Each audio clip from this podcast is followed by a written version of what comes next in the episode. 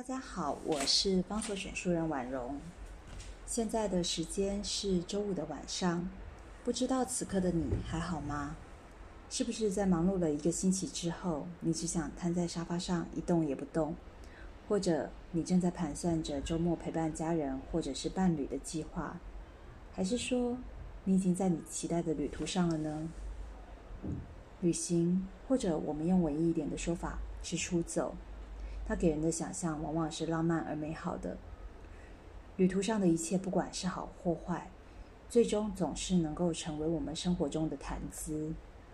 每一个人去旅行的理由也不尽相同。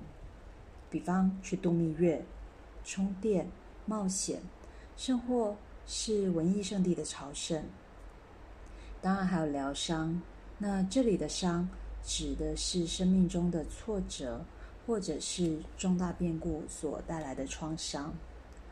疗伤之旅不仅仅是为了转移注意力，那另外一种可能性是希望能够在过程中去思考过往还有未来的生活。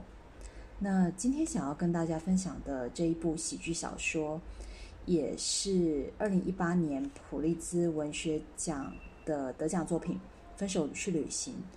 就是这样的一部有趣的旅旅行小说，《分手去旅行》的主角乐斯，他是一个过气小说家。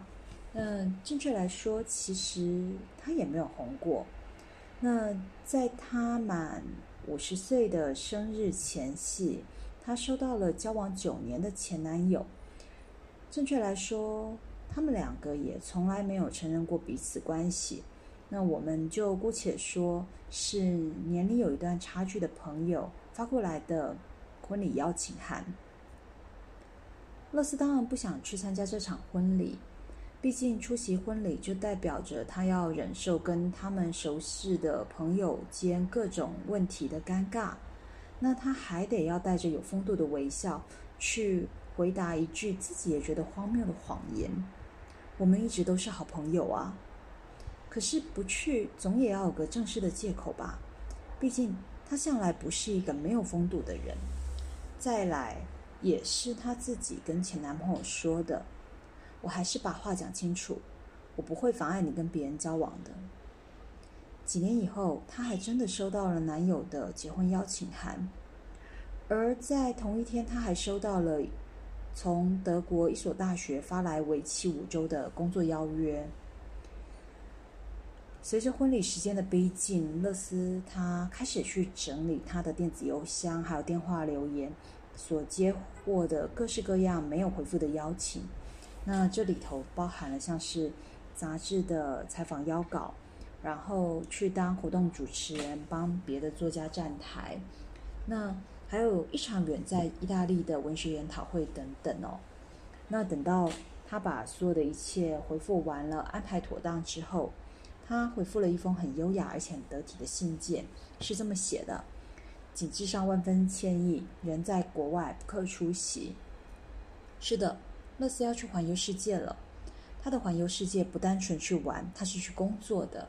这完美的表现了自己的风度，也算是对前男朋友的一种示威。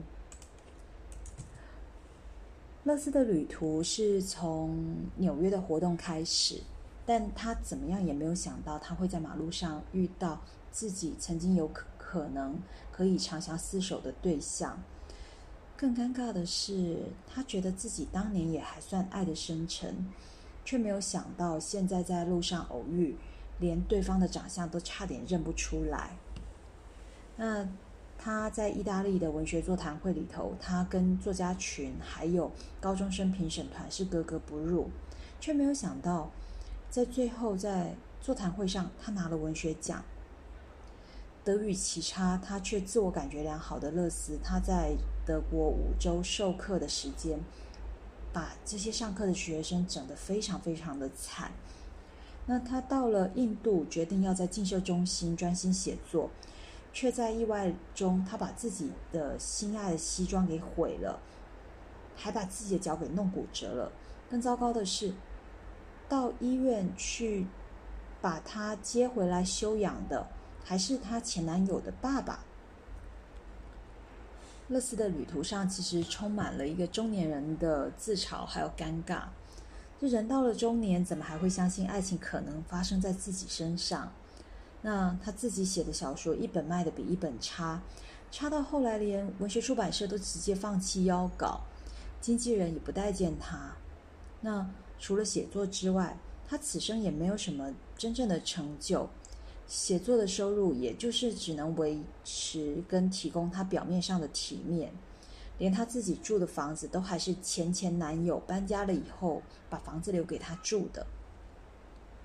勒斯的中年危机应该可以说是地球上百分之八十号称是中产阶级族群的中年危机。那些曾经让我们疯狂迷恋的诗歌、音乐，都埋藏在我们的记忆深处。我们日常谈话的话题，从浓烈的爱情慢慢转变成了房价、薪资、工作等等。甚至慢慢，我们会用各式各样的方法去掩盖，甚至于是假装我们的身体仍然维持青春迷人的模样。就连失恋的疗伤之旅，竟然都能够用出国工作这样的借口去加以美化。分手去旅行，它不是传统意义上的喜剧小说，作者也不刻意去耍幽默或者是行文刻薄。